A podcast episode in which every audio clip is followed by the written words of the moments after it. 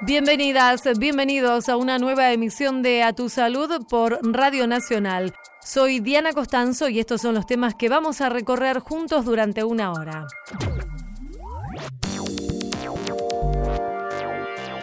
de qué manera podemos hacer estos abortos que ya existen más seguros y evitar justamente la clandestinidad. Con media sanción en diputados, la ley de aborto avanza con posibilidades de ser sancionada en el Senado. Hablamos con el director ejecutivo de la Fundación Huésped, Leandro Can. Es un pequeño dispositivo metálico, la mayoría de las veces entre 3 milímetros y 4 milímetros y medio. Cumple 30 años el Stent, un dispositivo inventado por un argentino que ya salvó millones de vidas. Hablamos con el médico cardiólogo Alejandro Cherro. Todo consumo que afecte la salud va a ser un problema. Está en aumento el consumo problemático de sustancias en los jóvenes. Entrevistamos al jefe del Departamento de Adolescencia del Hospital Garrahan, Roberto Mato. Hay muchas enfermedades transmitidas por el agua o transmitidas por el aire, transmitidas por mosquitos o otros vectores, que tienen una influencia del medio ambiente muy importante. Científicos de Córdoba desarrollaron mapas satelitales para colaborar en la prevención del dengue. Hablamos con el investigador de la Comisión Nacional de Actividades Espaciales, Marcelo Scabuzzo. A tu salud. Con media sanción en diputados, la ley de aborto avanza con posibilidades de ser finalmente sancionada en el Senado, donde por supuesto aún debe ser sometida a debate. Ha sido una iniciativa impulsada con mucha fuerza, sobre todo desde la sociedad civil. De hecho, representantes de ONG se hicieron presentes en las reuniones informativas en el Congreso para proporcionar datos y estadísticas sobre este tema. Vamos a conversar aquí en Radio Nacional con el director ejecutivo de la Fundación Huésped, Leandro Can, que fue una de las personas que estuvo dando sus informaciones, su testimonio allí en el Congreso. Hola Leandro, Diana Costanzo es mi nombre. Muchas gracias por atendernos. ¿Qué tal, Diana? ¿Cómo están? Eh, Leandro, después de, de, tanto trabajo y tanto impulso que ustedes también desde la Fundación Huésped le han dado a esta iniciativa, ¿cómo vivieron esta media sanción en diputados? En principio con mucha alegría por el enorme paso que entendemos está empezando a dar el Estado argentino en reconocer un, un, problema de salud pública sobre el que hasta el momento venía mirando para otro lado. Como muchas veces dijimos en este debate y en este tiempo de instalación pública del tema, no estamos discutiendo si aborto sí o aborto no, sino que estamos discutiendo si el aborto es legal o es clandestino. Y entonces, en ese sentido, la verdad es que además del cansancio, las horas de no sueño y etcétera, el hecho de que finalmente se haya obtenido la mayoría en diputados nos parece fundamental para, para, como decía recién, empezar a mirar de frente un problema de salud pública. ¿no? Fue muy importante el aporte que hicieron ustedes desde la Fundación Huésped, tal vez podemos compartirlo con los oyentes, eh, Leandro, si querés, en cuanto a, a, la información y a cuál es la, la posición que ustedes expresaron en el Congreso, pero además luego hicieron una jornada de, de chequeo de los datos que se presentaron en el Congreso. Sí, hicimos el 2 de junio en la Facultad de Derecho de la Universidad de Buenos Aires un, una actividad abierta invitando a todo aquel que quisiera participar, sin distinción de si estaba a favor o en contra, buscando tratar de separar en la, de, de las más de 700 exposiciones que hubo en el plenario de diputados, que eran datos y que era opinión, de los que eran datos, que datos eran correctos y que datos eran falsos o inchequeables.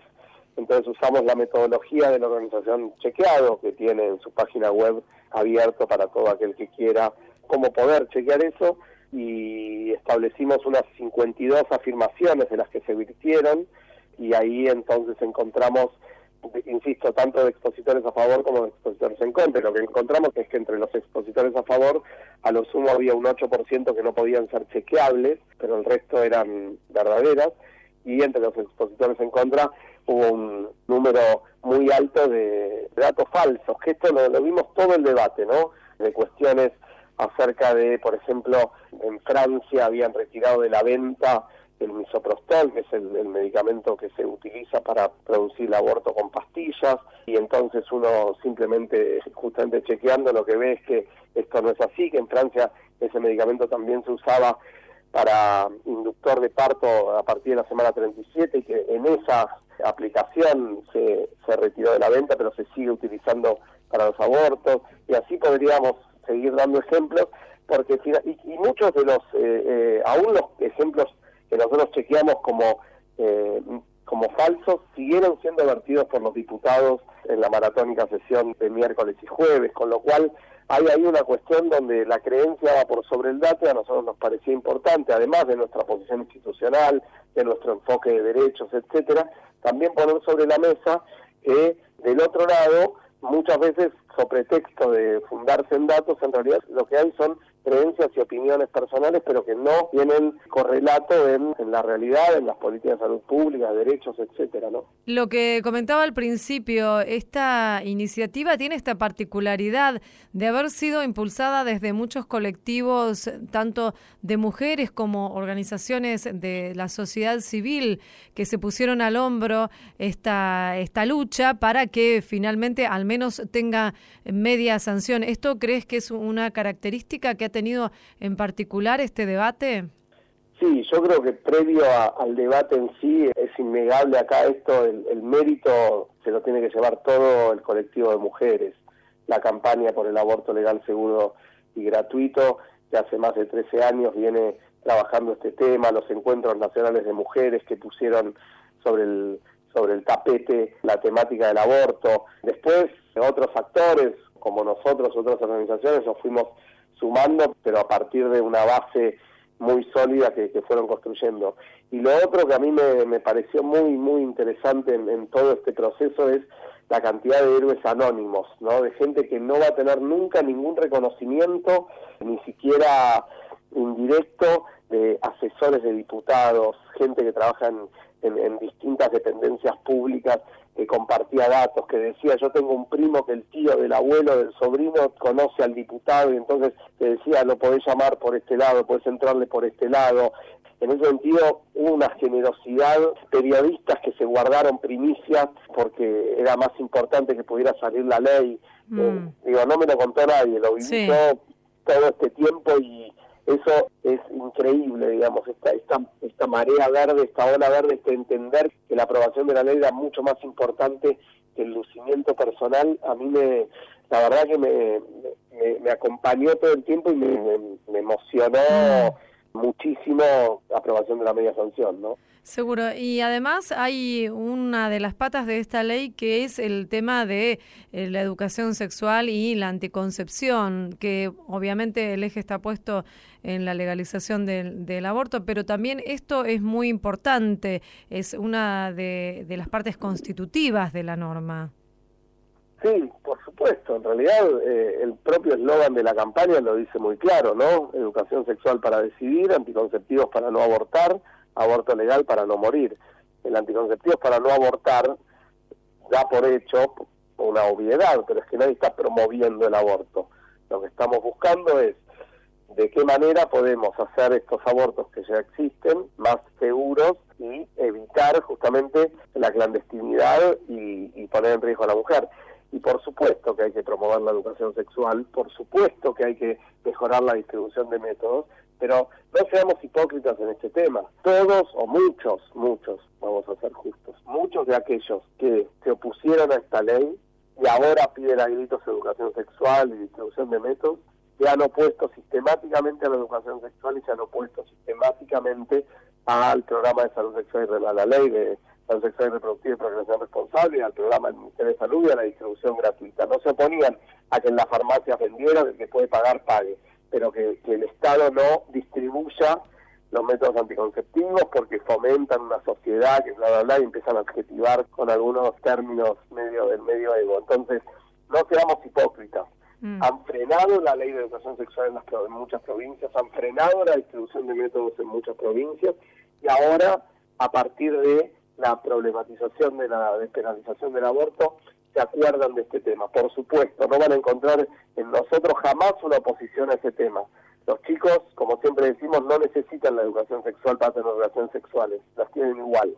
Mm. Los chicos necesitan la educación sexual para tener una sexualidad más libre, más responsable, más seguros de sí mismos. Mm. Así, y con la distribución de métodos, todos los países que tienen legalizado el aborto, termina bajando la tasa de aborto, por supuesto que sí. Porque además, miremos este caso, una mujer que va a practicarse un aborto, pongámosle que puede pagarlo en un lugar donde va a ser seguro, o que puede acceder inclusive al misoprostol, va a hacerlo en un lugar donde va a terminar, en el mejor de los casos, con la práctica sin ninguna complicación.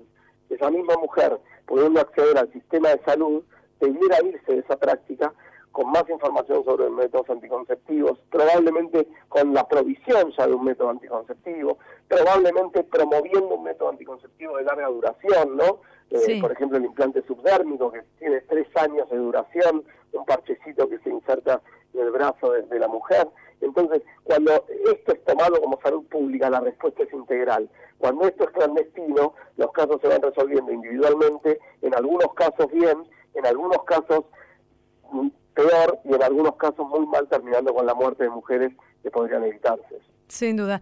Y ahora, eh, Leandro, el de ser aprobada finalmente por el Senado esta ley, obviamente el, el, sistema de salud público deberá adaptarse, el sistema de salud en general, ¿no? Deberá adaptarse para garantizar la interrupción voluntaria del embarazo. ¿Cómo ves este paso?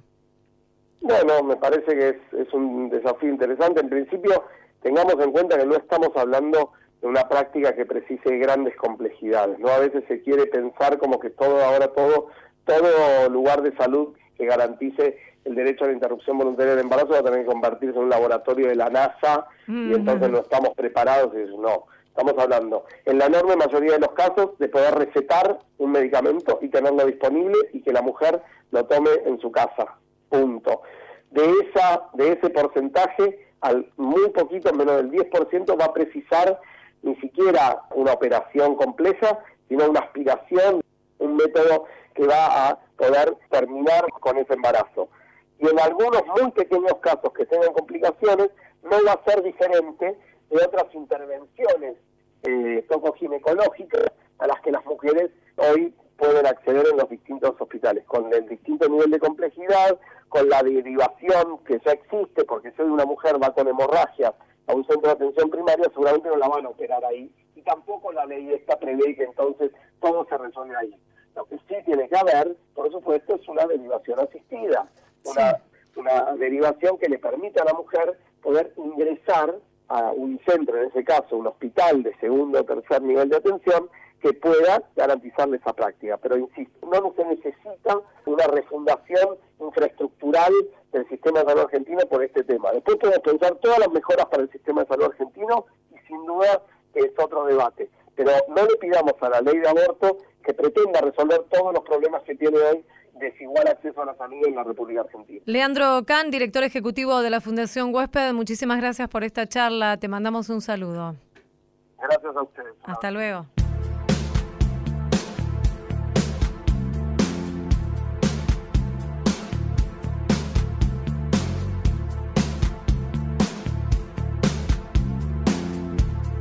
A tu salud, por la radio de todos.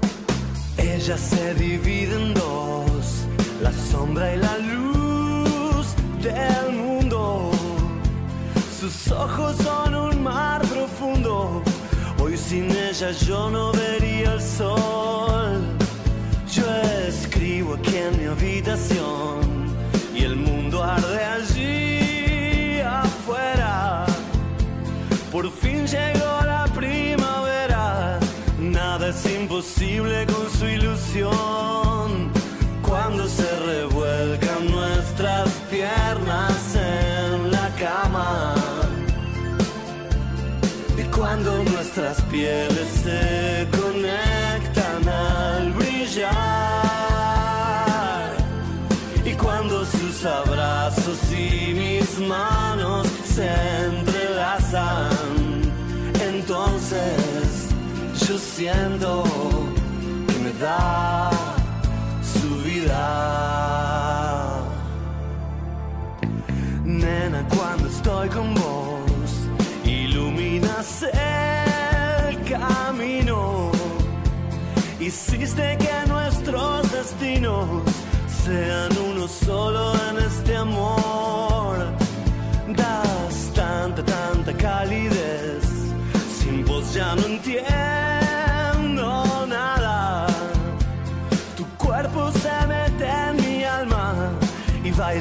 Secretos del corazón.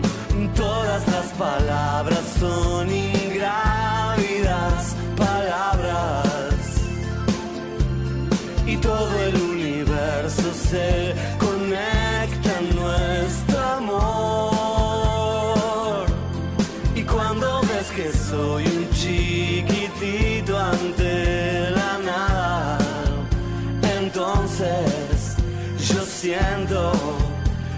que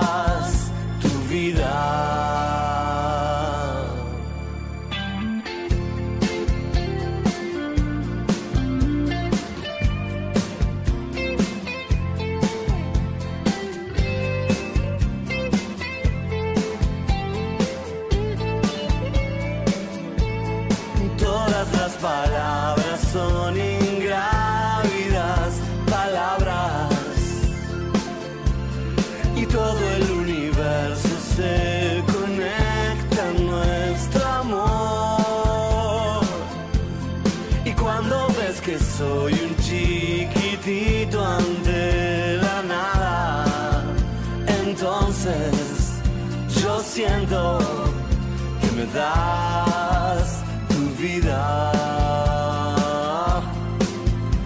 Entonces yo siento, te siento y te doy mi vida.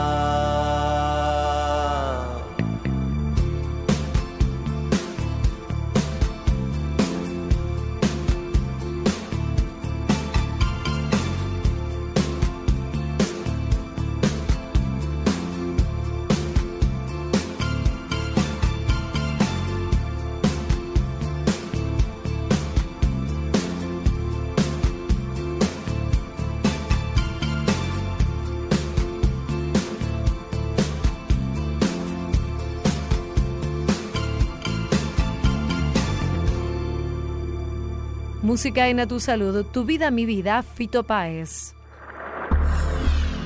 En la radio de todos. A tu salud.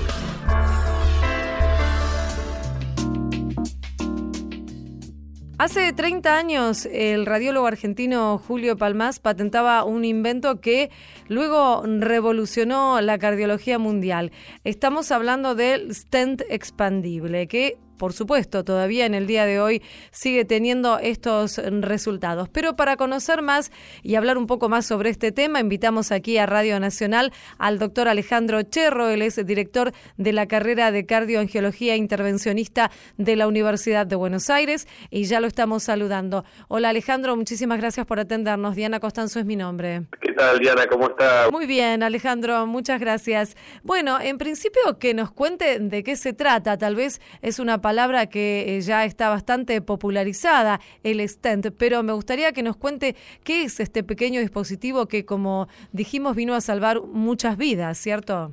Sí, realmente esto es, un invento, como usted bien dijo, de un, de un colega eh, argentino, de Julio Palmás, el cual eh, ha cambiado la evolución del tratamiento de la enfermedad coronaria. ¿Qué es el stent? Es un pequeño dispositivo metálico, la mayoría de las veces entre 3 milímetros y 4 milímetros y medio, 5 milímetros, para vasos periféricos, vasos de las piernas, eh, vasos de los brazos, esto llega a- hasta 8 milímetros, es como si fuera, para que la audiencia lo entienda, es como si fuera un rulero que nosotros usamos y ponemos dentro de los vasos una vez que eh, tratamos la obstrucción, la placa de grasa que está obstruyendo el lumen de la arteria, es decir, cuando hay una enfermedad vascular hay una placa de grasa que tapa la luz del vaso. Lo que hacemos nosotros es inflar un balón, es como si fuera un globito dentro de la arteria, rompemos la placa de grasa y una vez que hacemos eso después sacamos ese pequeño balón que mide aproximadamente 3 milímetros y, lo, y reemplazamos el, el catéter balón por un, con un catéter balón que tiene un stent, que es ese, ese rulero metálico, en donde cuando inflamos el balón queda puesto dentro de la luz del vaso y mantiene, hace un andamiaje de toda la luz del vaso, la, reparándola y evitando que se vuelva a cerrar. Los stent en este momento han evolucionado desde que desde el primer stent que se ha colocado y tenemos muchos tipos distintos de stent que se utilizan por, ejemplo, el, primer stent es, un stent metálico. Eh, después tenemos aleaciones de, cobalto, de cromo cobalto. Eh, tenemos stent que son bioabsorbibles, de polímeros, que son materiales que se reabsorben a lo largo del tiempo y cumplen su función y luego desaparecen del vaso, lo cual eso agrega algunas ventajas. En este momento eh, todavía se, están en estudio, pero realmente la tecnología ha avanzado hasta hasta lo que estamos comentando de un stent que ponemos y con el tiempo desaparece y otro avance muy importante es que lo usamos como carriers. ¿Qué son carriers? Son transportadores, es decir, ponemos el dispositivo, viene embebido en un fármaco y ese fármaco se va liberando en la pared del vaso y evita que se vuelva a cerrar el vaso. Entonces, hoy por hoy ya no es solo un dispositivo mecánico, sino que lo usamos como transportadores de medicación que nos ayudan a que ese vaso siga permeable a lo largo del tiempo, ¿no? Claro, y doctor, este dispositivo, el stent, lo que hizo fue reemplazar a las cirugías que se llaman a corazón abierto, ¿esto es así?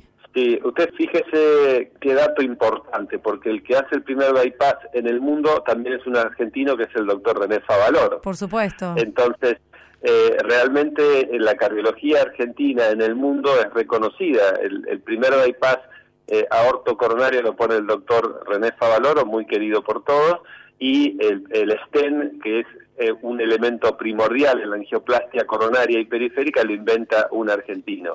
Así que esto ha hecho que la cardiología intervencionista ha evolucionado, la actualización de los nuevos materiales eh, cada vez es mejor. Mm. Entonces nos permite la bioingeniería médica tener mejores materiales. Cuando comenzamos a revascularizar, ¿qué quiere decir revascularizar? Quiere decir llevarle sangre a una arteria que está obstruida. Cuando, cuando revascularizamos los primeros pacientes lo hacíamos con un bypass, es decir, hacíamos una autopista, un bypass es una autopista de una zona sana a otra zona sana, salteando la obstrucción del vaso. ¿Mm? No sé si se entiende, es un puente. claro, sí, sí, sí. Bueno, cuando nace la angioplastia, 10 años después del bypass, se hacían de cinco pacientes, un paciente era elegido los primeros años para hacer una angioplastia y cuatro iban a cirugía. Y eso se mantuvo durante muchos años. Mm. Con el transcurso de los años, la tecnología médica ha avanzado tanto que nos ha permitido tener mejores materiales y con mejores resultados. Entonces, hoy por hoy, un paciente que antes necesitaba eh, un bypass, dos o tres bypass,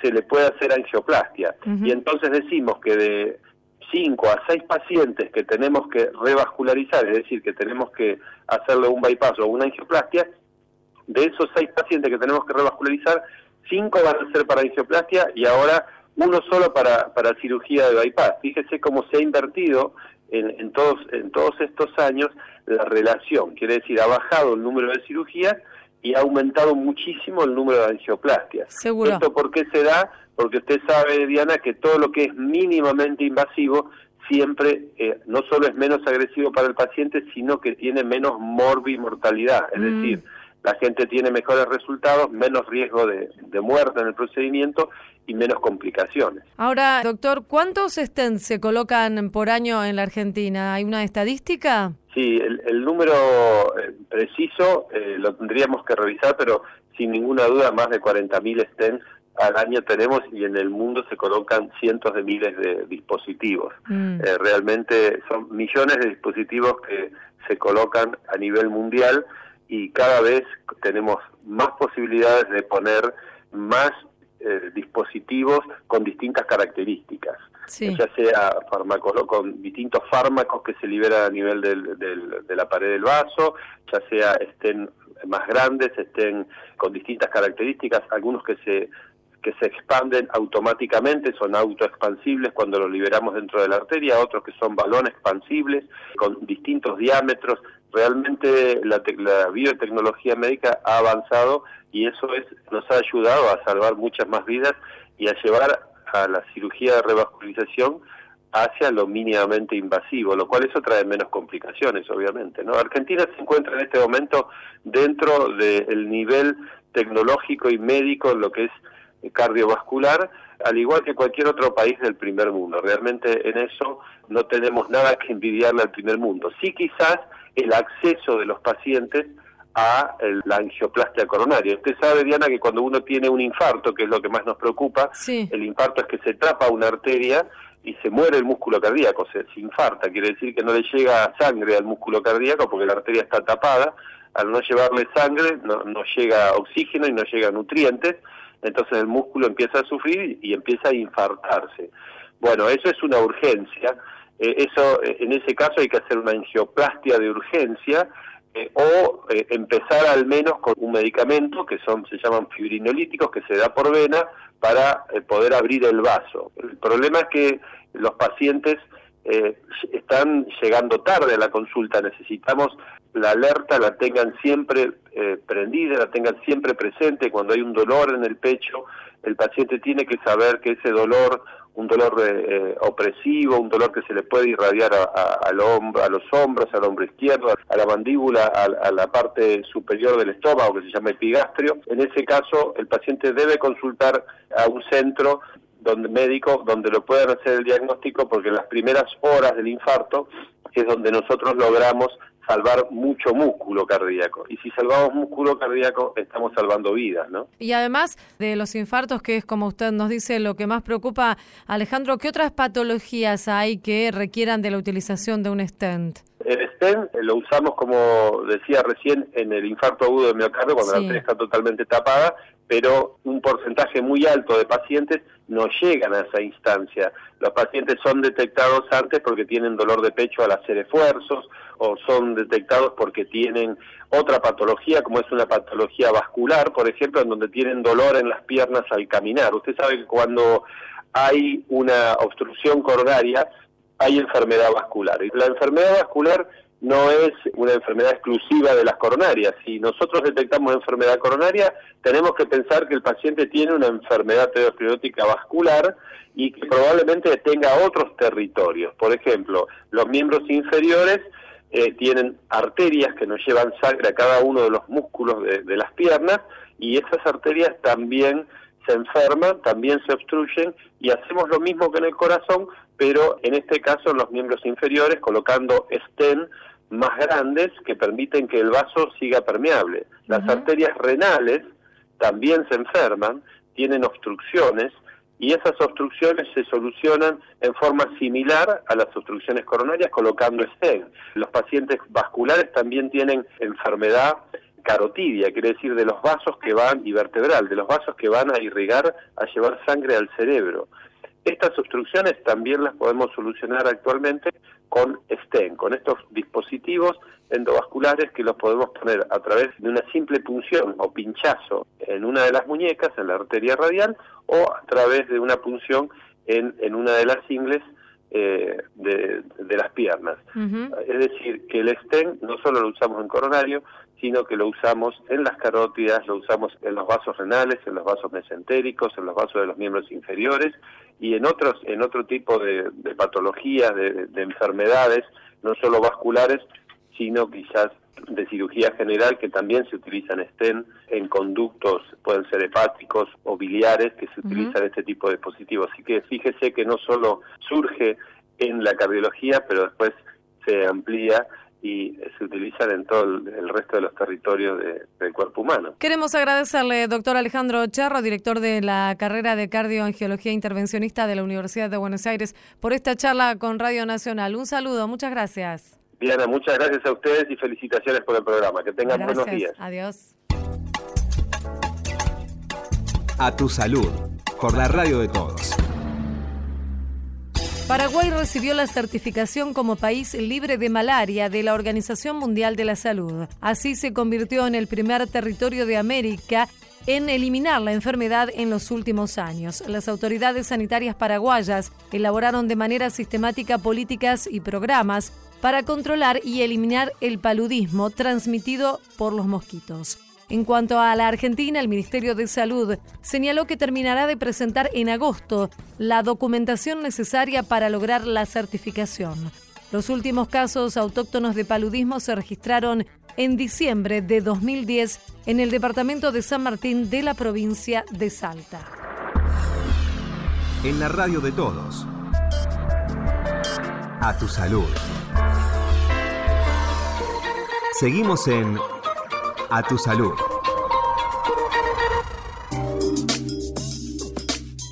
De acuerdo con las últimas estadísticas de la Secretaría de Políticas Integrales sobre Drogas de la Nación, Cedronar, hay un aumento en lo que es el consumo problemático de eh, sustancias entre los adolescentes particularmente. El alcohol encabeza estos consumos y luego seguido también por un incremento en el consumo del tabaco y de la marihuana. Hasta aquí los números, pero nos interesa conversar sobre este tema con el doctor Roberto Mato, él es el jefe de clínica de adolescencia del Hospital Garrahan y ya lo estamos saludando. Hola doctor, gracias por atendernos. Diana Costanzo es mi nombre. ¿Qué tal, Diana? Roberto, en principio preguntarle a qué se llama consumo problemático. Todo consumo que afecte la salud va a ser un problema, siempre. Digamos, más problemático cuando más consumo y más afección. En el caso del consumo de, de drogas es difícil decir cuándo no es problemático sobre todo tenemos que tomar conciencia que yo coincido con los números que, que da el donar y es la realidad que vivimos constantemente, pero encabezan la lista el alcohol y el tabaco, que son sustancias aceptadas socialmente. Y ese también es un problema, y es quizás el problema más serio, porque nos evita tomar conductas preventivas. Mm. Y nos llama a la reflexión de en qué medida los adultos, la familia, el sistema de salud interviene como para modificar esa realidad. Inclusive se ve invadida y bombardeada por, digamos, una cuestión de mercado, mm. que es muy fuerte. Eh, es muy difícil vencer eh, con políticas sanitarias estructuras que tienen que ver ya con hasta cuestiones de mercado, cuestiones culturales. El tema de la aceptación eh, del mundo adulto inclusive el mensaje que damos en el, mundo adulto a los jóvenes, es muy ambiguo. Es muy ambiguo.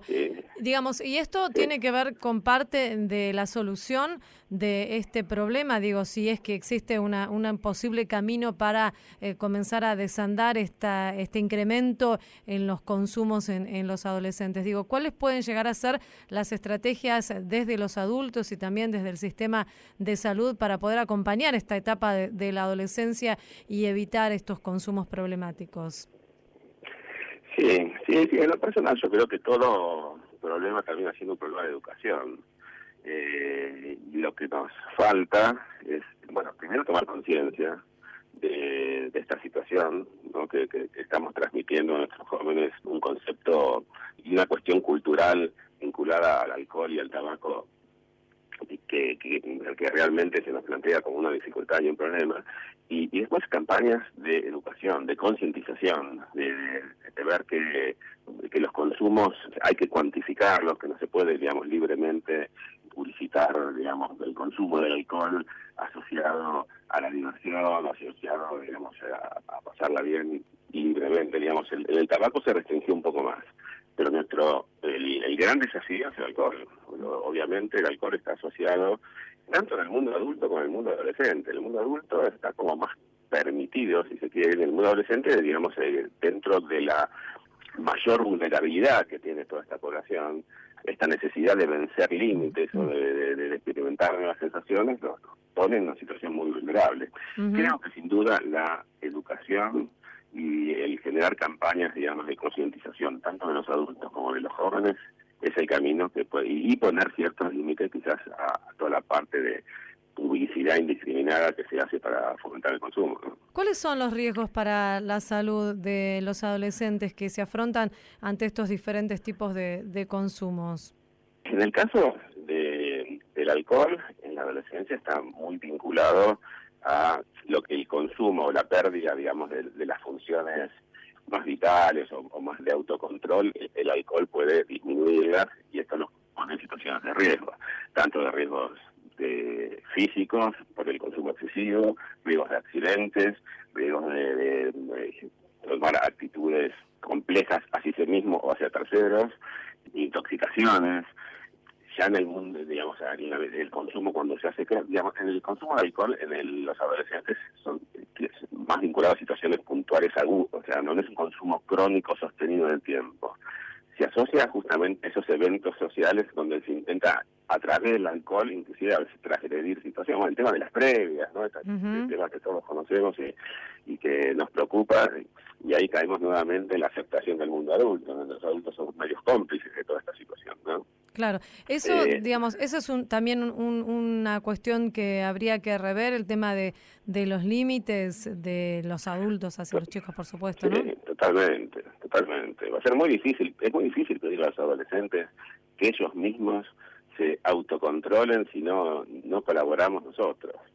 Si no nos- nosotros no, no tomamos realmente conciencia de lo que les está pasando a nuestros jóvenes y no decidimos tomar una conducta activa.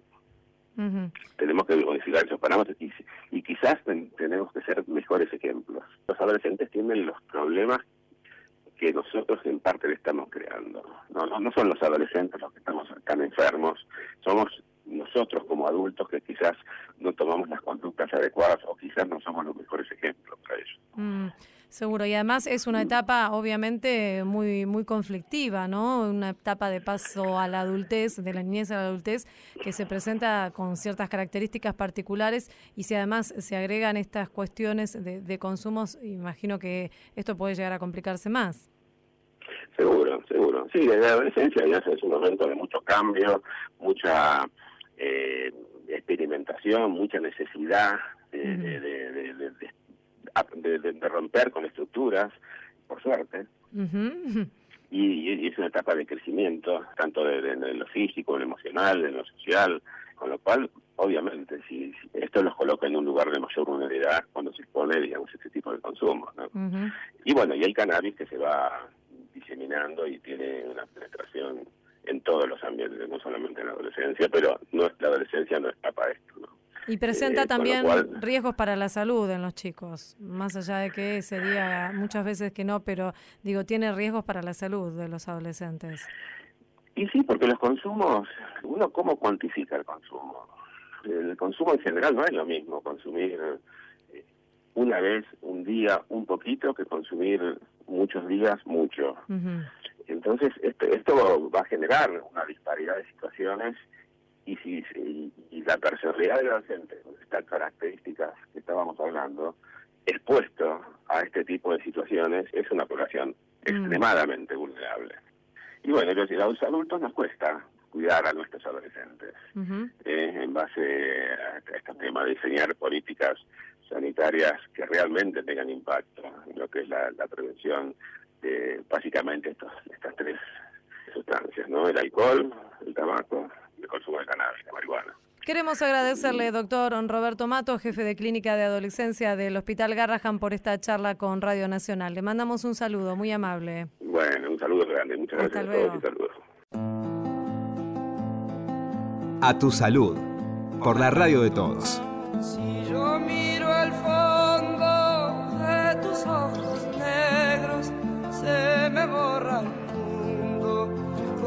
Todo su infierno. Se me borra el mundo y descubro el cielo cuando me zambullo en tus ojos tiernos. Ojos de cielo, ojos de cielo, no me abandones,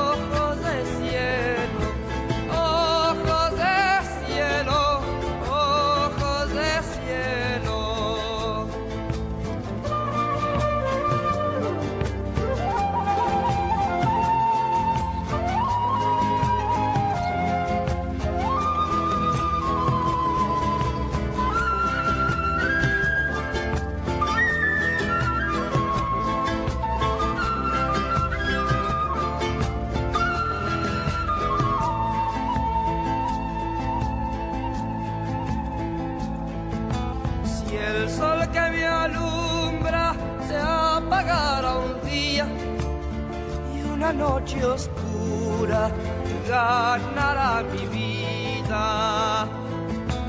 Tus ojos de cielo me iluminarían, tus ojos sinceros mi camino.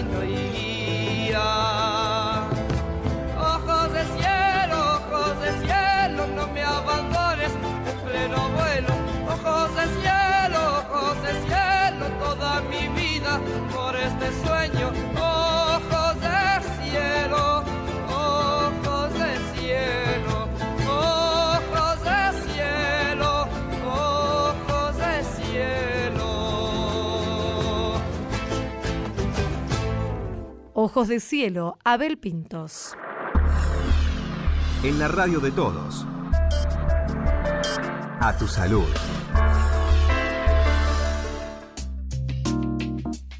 Investigadores de Córdoba utilizaron información satelital para evaluar las condiciones ambientales que favorecen la proliferación de mosquitos, que muchos de ellos son transmisores de enfermedades, y han generado una cartografía de las áreas donde existe mayor probabilidad de desarrollo y presencia de estos insectos. Vamos a conversar aquí en Radio Nacional con Marcelo Escabuso, él es investigador de la Comisión Nacional de Actividades Espaciales, CONAE, y está trabajando en este tema, ya lo estamos saludando. Hola Marcelo, Diana Costanzo es mi nombre, muchas gracias por atendernos. Por favor, gracias a ustedes y un gusto de poder comunicarme.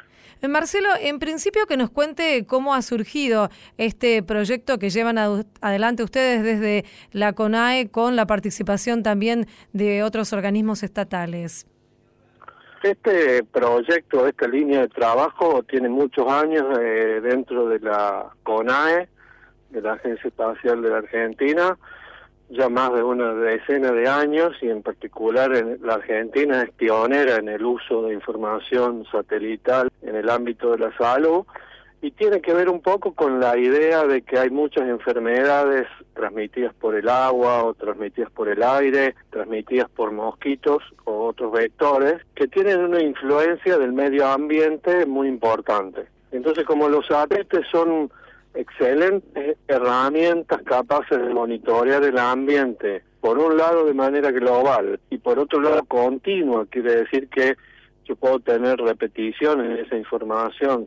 De alguna manera el objetivo es buscar cuáles son los determinantes ambientales que pueden darnos información útil para la prosperidad de las poblaciones de estos vectores. Claro, de esta manera se pueden tomar determinadas acciones que hagan que las poblaciones de, de estos insectos puedan reducirse y así evitar el impacto en la salud.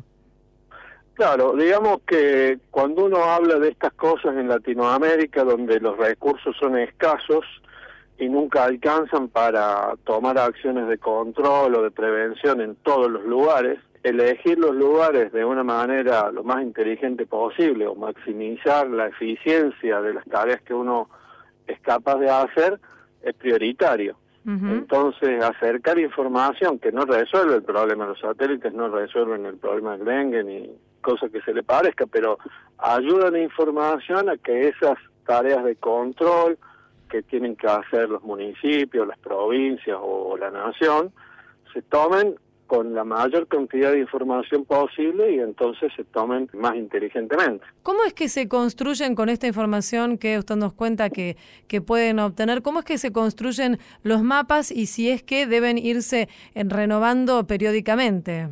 Sí, las metodologías son diversas y dependen fuertemente de la escala a la cual uno quiera dar una respuesta. Y la escala a la cual uno quiere dar una respuesta depende de la pregunta, es decir, a, probablemente al Ministerio de Salud de Nación le interesa una escala de trabajo que es todo el país y en ese esquema, por ejemplo, existe el, el mapa de riesgo de dengue a nivel nacional que hacemos con el Ministerio de Salud de la Nación hace ya casi una decena de años y que ese se basa en datos de temperatura y variables como vegetación y precipitación y con ello se hace un ranking de riesgo de cada localidad, donde una localidad es solo un punto.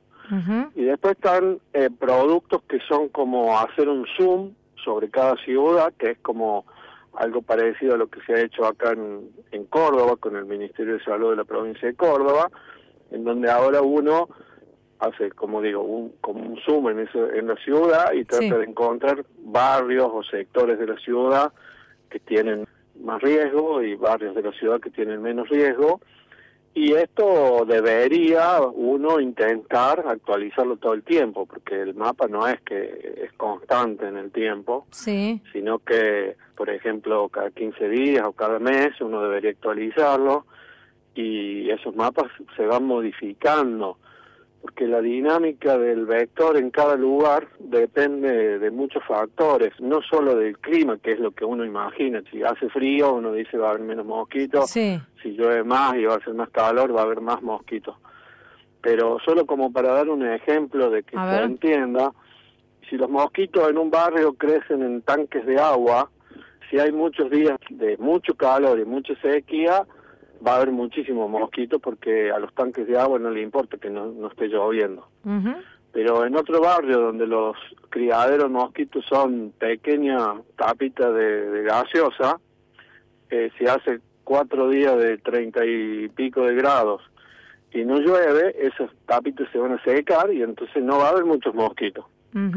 Entonces, el mismo clima impacta diferente en un lugar que en otro y por esa es la razón por la cual los mapas se van modificando a lo largo del tiempo. No dependiendo del clima, sino de los elementos, digamos, antrópicos que generan los criaderos de mosquitos. Por eso, los, también los factores eh, sociales y ambientales influyen en la configuración de, estos mapas. Por supuesto, son, son, son determinantes y claramente los satélites no pueden ver ni los mosquitos ni las capitas de gaseosa. Entonces, lo que uno tiene que generar es como un aprendizaje automático, por decirlo así, en donde esto va rozando tecnologías del computer science como la inteligencia artificial, que uno tiene que ir como aprendiendo la respuesta de cada lugar a los determinantes externos.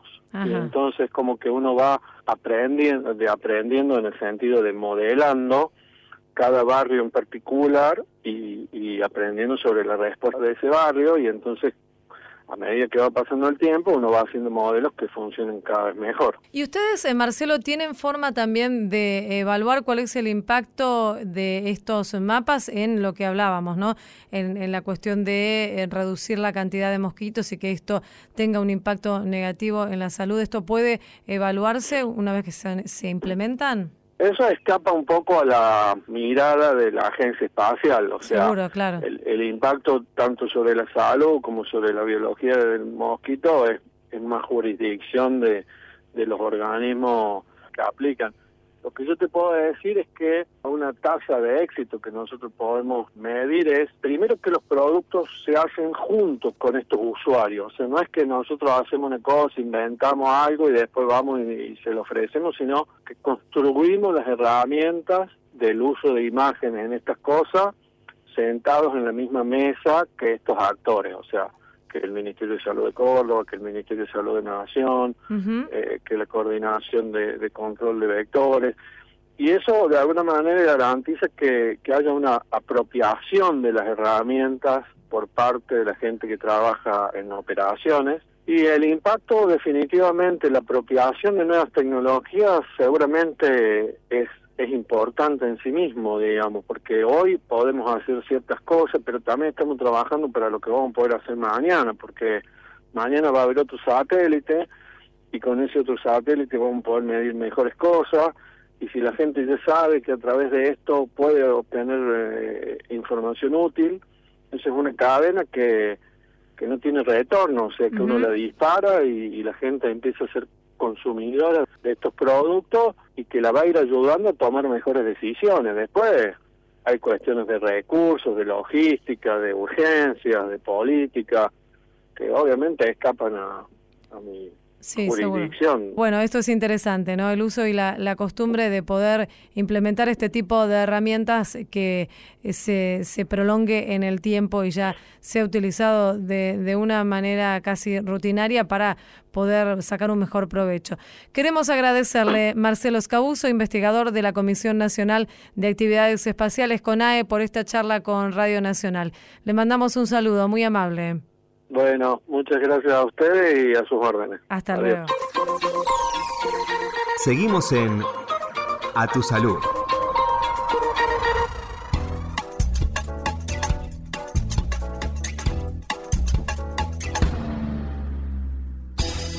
El equipo de cirugía cardiovascular del Hospital Policlínico San Martín de la Plata realizó por primera vez dos operaciones con láser de aneurismas de aorta patología potencialmente mortal que afecta a entre el 5 y el 10% de la población mayor de 65 años. La particularidad de estas intervenciones es que por primera vez en el país se trabajó con láser sobre la prótesis que les colocaron, similar a un stent con forma de tubo en la aorta. Recordemos que un aneurisma es la dilatación o deformación de la pared de una arteria que se debilita y suele romperse, lo que puede provocar la muerte.